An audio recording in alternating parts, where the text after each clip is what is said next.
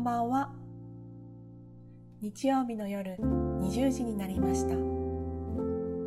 北欧暮らしの道具店がお届けするエッセイラジオのお時間です。一日を無事に終えてほっと一息つきたい時に明日からを思いながら眠りにつく前の BGM 代わりにそんな願いを込めたこのラジオ番組は20時のお疲れ様をテーマに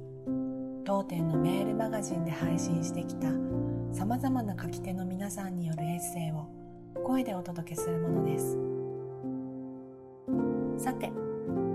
今夜お読みするエッセイの書き手はフォトグラファーの馬場若菜さんです。読み手は北欧暮らしの道具店のスタッフ須山がお送りします。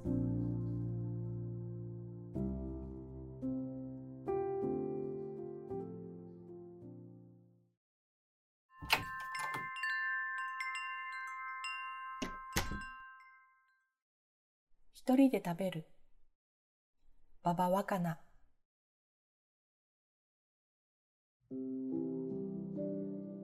その人は年の頃は40代半ばくらいだったろうか。年老いた母親とふわふわの毛の猫と暮らしていて大学生の甥っ子と彼にずうずうしくくっついて上がり込んだその恋人。だった当時の私をこたつに招き入れ手際よくささっと作ったおかずを気に入りの器に一つ一つ持ってお膳に乗せ振る舞ってくれた。その一連の動きがとても楽しそうで自分が美味しいと思うものを作って食べるということを日々喜んで楽しんでいるのだな。素敵だな。と感じたものだ。それは実家暮らしの大学生だった私が生活を楽しむということを家族以外の人にくっきりと見せてもらった初めての体験だったかもしれない。社会人になり自分だけの台所を持ちたいという願望とともに自分たちで暮らしを組み立てたいという気持ちが膨らみ結婚願望がマックスになった頃その彼とは別れた。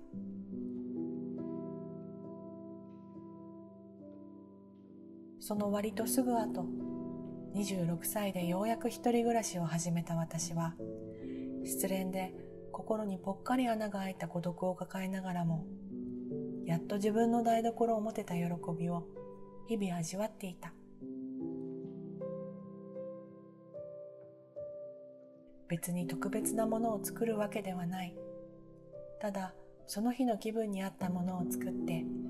自分が好きと思って買った器に乗せて食べる。自分なりに美味しいと思えたら嬉しく良い組み合わせだったと思うと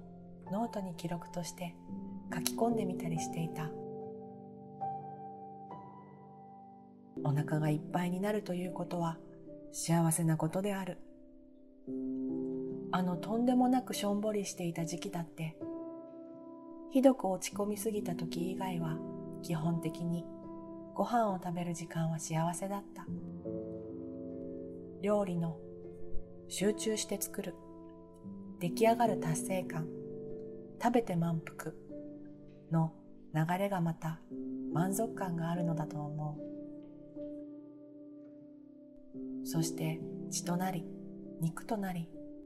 体を心を動かすエネルギーをくれるのだから素晴らしいじゃないか。ありがたいじゃないか。あの頃一人の食卓を味わっていた私は心の中であのおばさんが見せてくれた生活の喜びを彼女の美しく生きる姿を何度も思い浮かべることがあった。彼女は一人暮らしではなかったけれど事情はわからないが結婚はせずたくさんの日々の喜びを慈しみながら生きるその姿を思い出すと愛おしいような背筋が伸びるような心細い気持ちが温まるような思いがしたのだった。ご飯はエネルギーだしご飯は愛だ。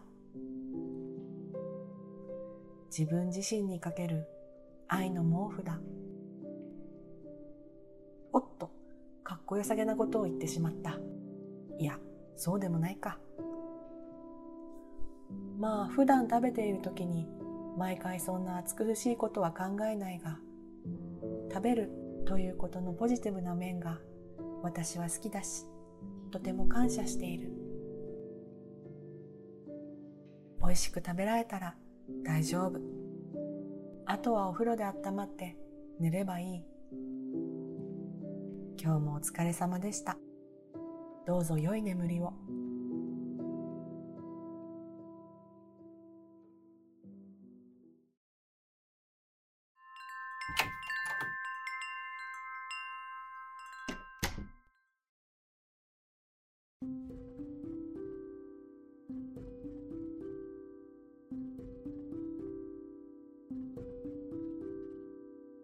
今夜のエッセイいかがでしたでしょうか？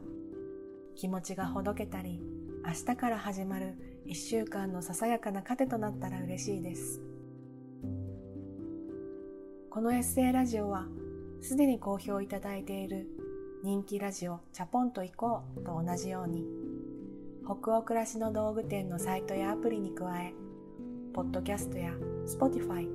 YouTube でも配信をしています。また今夜お届けしたエッセイはテキストでもお楽しみいただけます。北欧暮らしの道具店のサイトやアプリでエッセイラジオと検索してみてくださいね。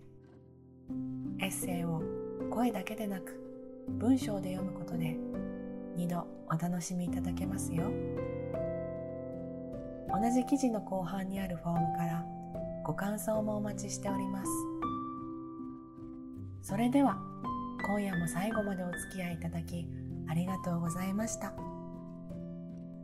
次回はどなたが書いたどんなエッセイをお読みしましょうかどうぞ楽しみにしていてください今週も1週間お疲れ様でした明日からもきっといい日になりますようにおやすみなさい。